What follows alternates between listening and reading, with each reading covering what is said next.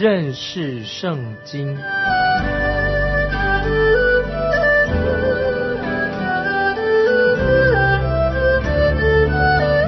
认识上帝的话，把上帝的话带到全世界。本节目是由认识圣经机构和环球广播电台联合制作，欢迎收听。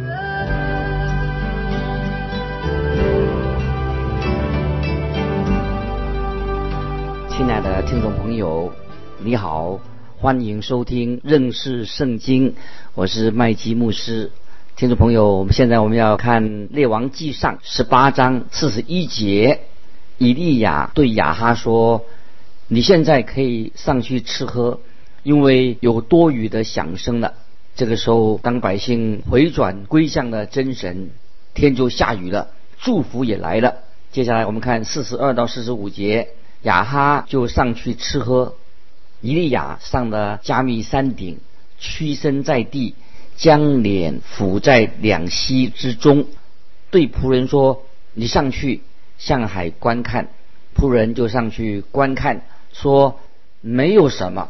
他说：“你再去观看。”如此七次，第七次，仆人说：“我看见有一小片云从海里上来，不过如人手那样大。”以利亚说：“你上去告诉亚哈，当套车下去，免得被雨阻挡。”霎时间，天因风云黑暗。降下大雨，亚哈就坐车往以色列去了。我们看见先知以利亚实在是一个很了不起的人。以色列的百姓终于明白，干旱不是一种自然的现象，而是神对他们的管教。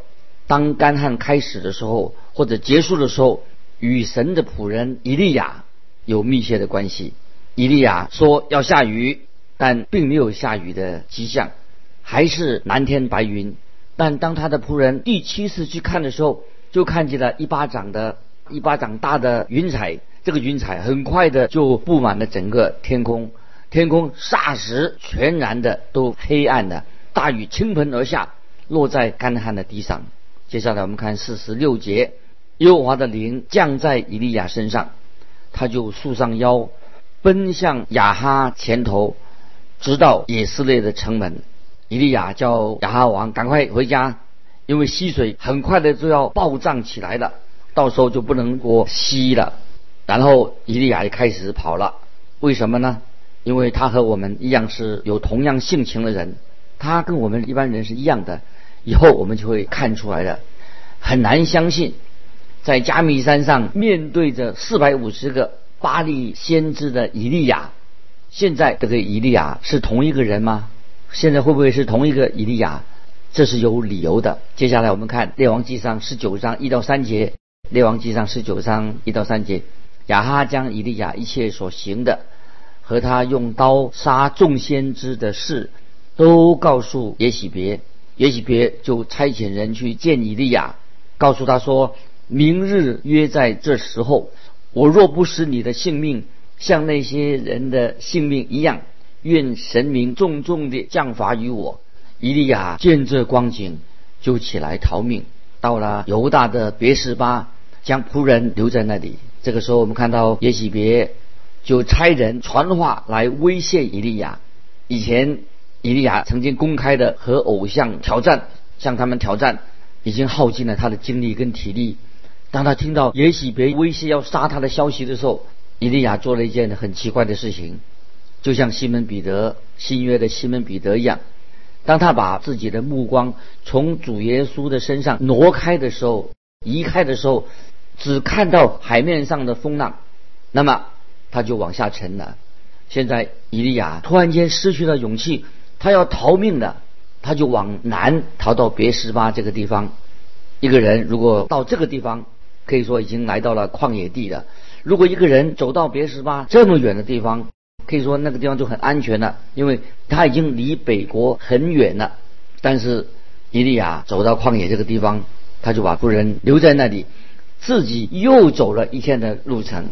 接下来我们看第四节，第四节，自己在旷野走了一日的路程，来到一棵罗藤树下，就坐在那里求死，说：“耶和华罢了，求你取我的性命，因为我不胜于我的列祖。”听众朋友，以利亚曾经站在加密山顶上，公开向巴利先知挑战的以利亚，有很大的改变。怎么不一样的？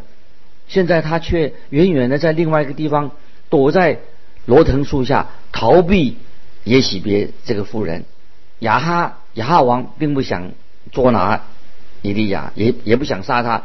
可是耶喜别他非常痛恨以利亚，只要他做得到，他绝对不会让以利亚活着。听众朋友，我们要留意，当以利亚站在祭坛前向神祷告的时候，然后就有天火。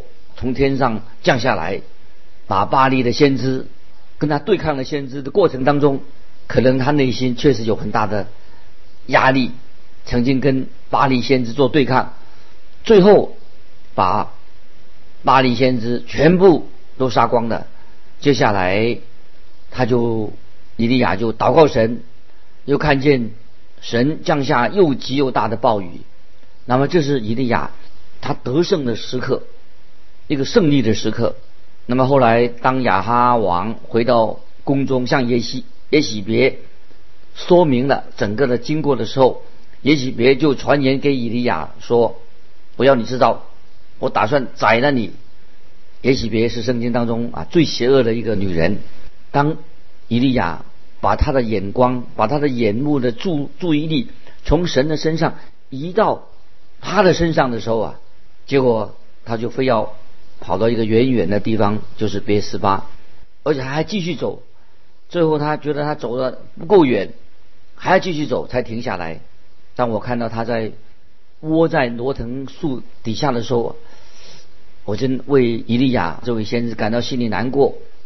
今天我也认为，有些很敬虔的基督徒，也可以从伊利亚的状况学习到一些功课。当我们处在这个情况之下，如何能够继续的保持乐观和正面的态度呢？在困境当中还要微笑，大概是不是不可能的？也许今天有人会就会用引用罗马书八章二十八节说：“万事都互相效力，叫爱神的人得益处。”可是当以利亚这位先知在罗藤树底下的时候，我不相信你能够让以利亚笑得出来，让他很安心。也许我们可以很容易的批评以利亚，啊，挑他的毛病，责备他。你也可以说他不像以前那么信靠神了。甚至有人说他会不会这样做，会不会羞辱了神？他说：“我们这位先知到底怎么搞了？这位公然挑战巴黎的先知，不就是他吗？”也许我们会说：“若耶和华是神，就当顺从耶和华，不是他吗？他说的吗？他到底现在？”伊丽莎得了什么毛病呢？真正原因到底在哪里呢？那么我个人的看法就是，他累过头了，他精疲力竭的。我们说有的人积劳成疾，也是积劳成疾的。在伊丽莎、伊利亚，他经过加密山的事情以后，他就有点撑不下去了。他面对这么强大的反对的势力，他个人挺身出来。他心神耗尽了，他有点崩溃的。今天服侍神的人啊，也容易犯某一种罪，不是贪爱钱财。虽然有人也会贪爱钱财，但是有些传道人啊，他所犯的不是这样的罪。但是对一般传道人来说，金钱并不是一个最大的诱惑。在我自己按牧的时候，做牧师正在做牧师，有人就提醒我啊，侍奉神有三种最容易容易犯的罪。一种就是骄傲，第二种就是懒惰，啊，第三种容易犯的罪就是会疲倦啊，疲倦的。我认为有些人他们没有到了罗藤树底下的这种经历，因为为什么？因为他们太懒惰了，他们不会为主做工，做得很疲倦，太懒了。虽然有七千个人没有向巴利屈膝，他们这些人也没有跑到罗藤树底下，他们只是藏在。山丘的洞穴里面，他们也也不会站在加密山顶上，你看不到有天火从天上降下来。那么那个时候只是以利亚孤零零的一个人站在那里，所以我们可以说他是一个耗尽体力的人。我认为一定有关心他的人啊，在他耳边啊对他说话，说说什么呢？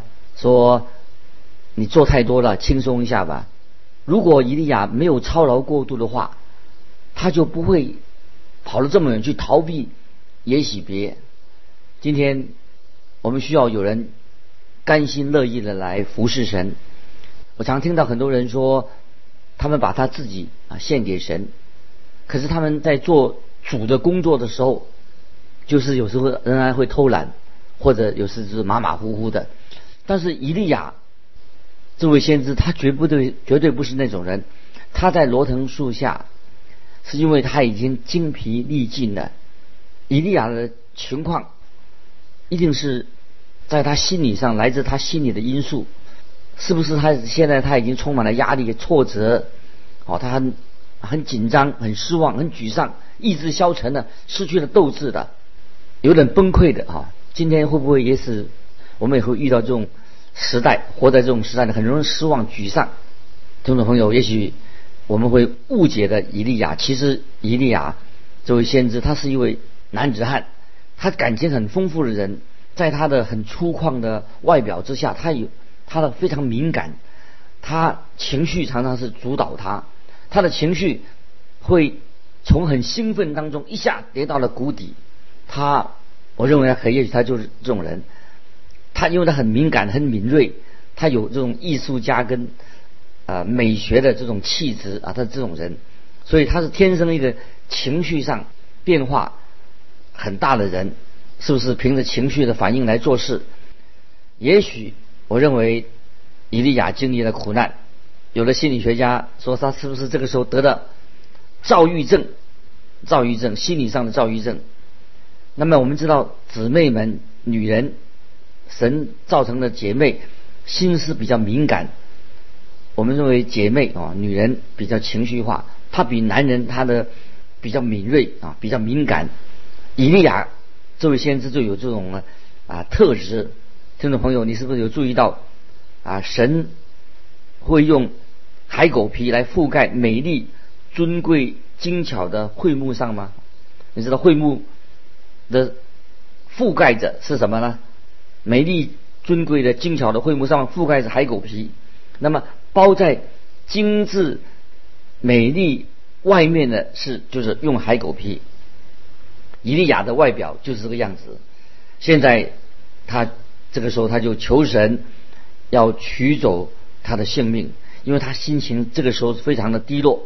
现在我们来看列王记上十九章五到七节，他就躺在罗藤树下睡着了。有一个天使拍他说：“起来吃吧。”他观看，见头旁有一瓶水与炭火。烧的饼，他就吃了喝了，然后躺下。耶和华的使者第二次来拍他说：“起来吃吧，因为你当走的路甚远。”啊，神知道以利亚这个时候很需要休息，于是让他睡。他也需要补充体力的食物。他醒来的时候看到有一些烤过的饼，你知道谁为他烤？这些饼预备这些饼呢？我个人认为，那就是啊，我们救主耶稣复活以后，在加利利海为门徒预备早餐的主耶稣为他预备的，是我们的主这个时候来安慰先知以利亚，为他预备食物，又继续让他啊有好的睡眠。第二次给他吃的时候，就对他说：“你当走的路甚远。”这个就是以利亚。先知以利亚所学到的另一项属灵的功课，亲爱的听众朋友，今天可能你是很愉快的，有一愉快一天，你会认为啊自己就有能力可以足足的应付人生每一场战役。但是听众朋友，我要告诉你，人生的旅程有时很多事情是我们想不到的，变化莫测，我们个人的力量是无法。来应付这个变化莫测的状况。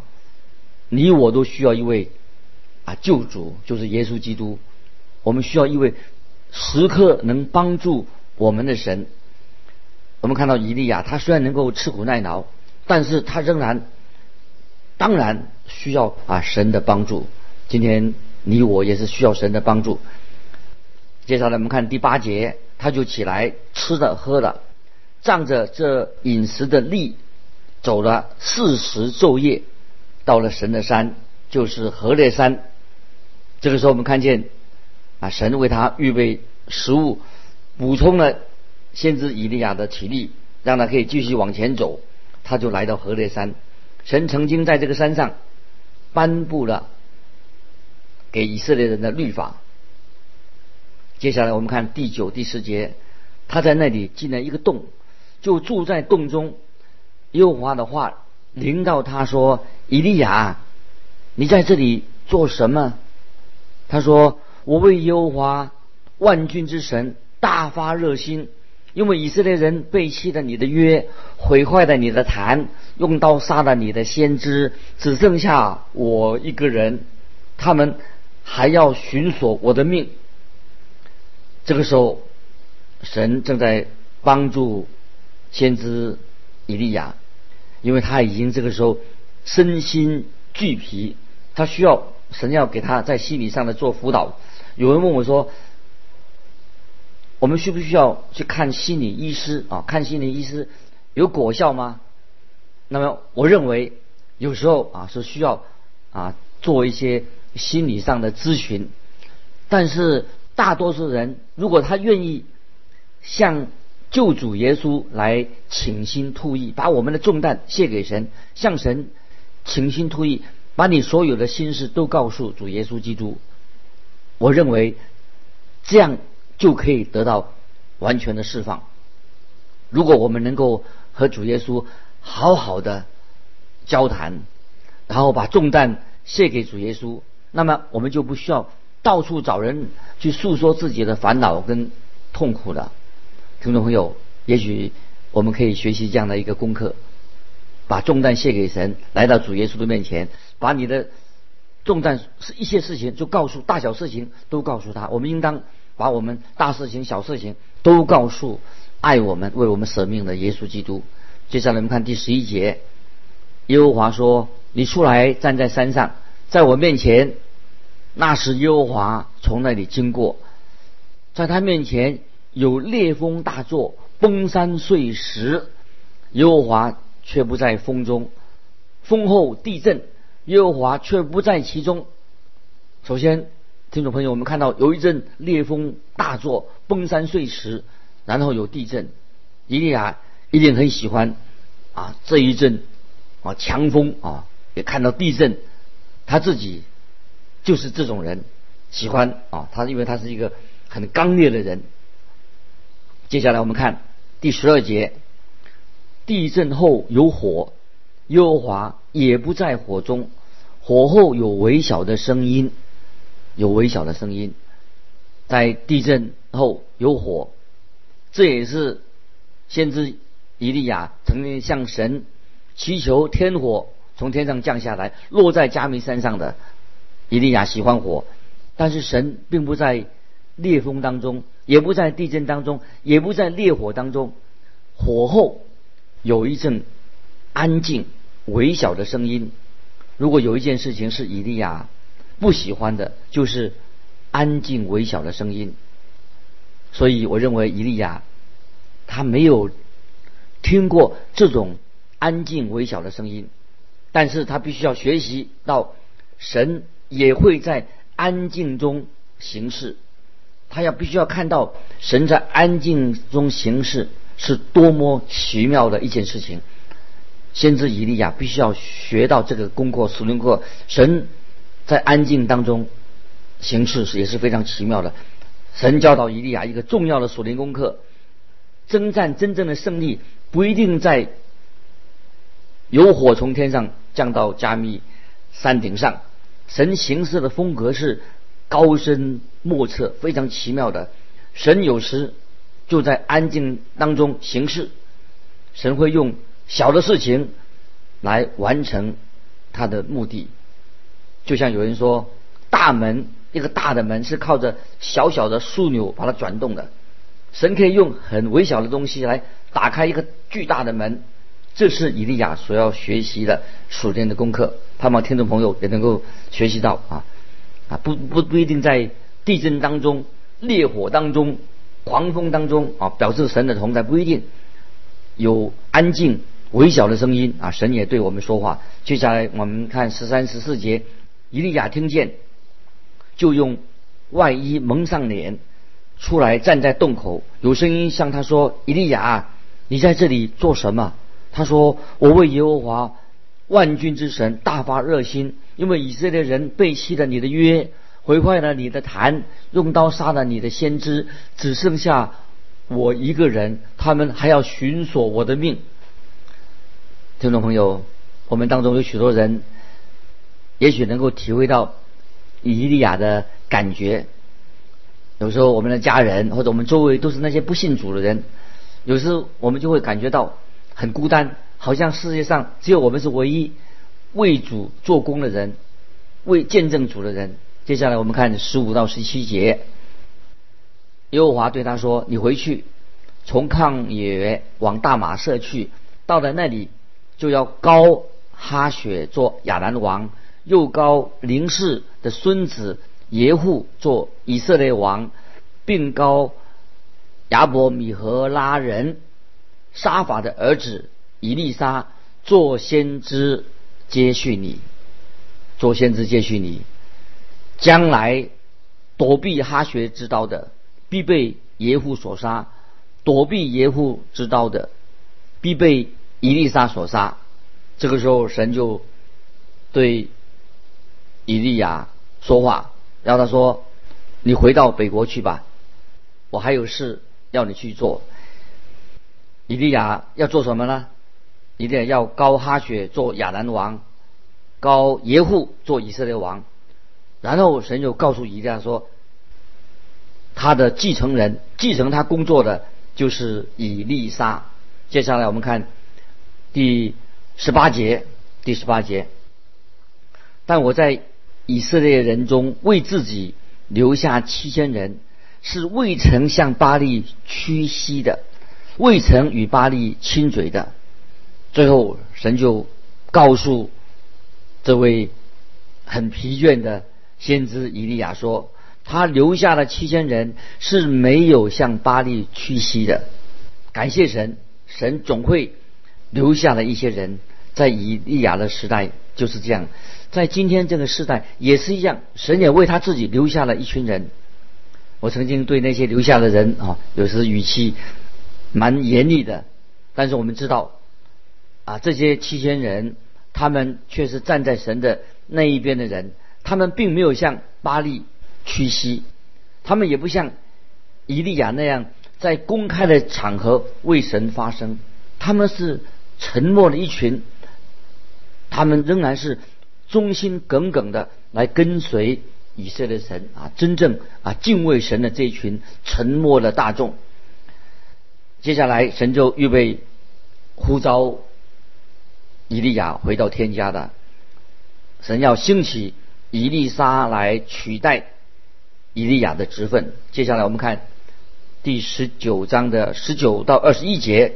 于是，以利亚离开那里走了。遇见沙法的儿子以利沙耕地，在他前头有十二对牛，自己赶着第十二对。以利亚到他那里去，将自己的外衣搭在他身上。伊丽莎就离开牛，跑到伊利亚那里说：“求你容我先与父母亲嘴，然后我便跟随你。”伊利亚对他说：“你回去吧。”我向你做了什么呢？伊丽莎就离开他回去，宰了一对牛，用套牛的器具煮肉给民吃。随后就起身跟随伊利亚服侍他。伊丽莎就成了伊利亚的徒弟，他要接受训练，好来承担啊他的职分。亲爱的听众朋友，今天我们啊看到啊这段经文，不晓得神有没有透过圣灵，借着他的话来感动你。那么知道啊，神也是安静的对我们听众朋友说话。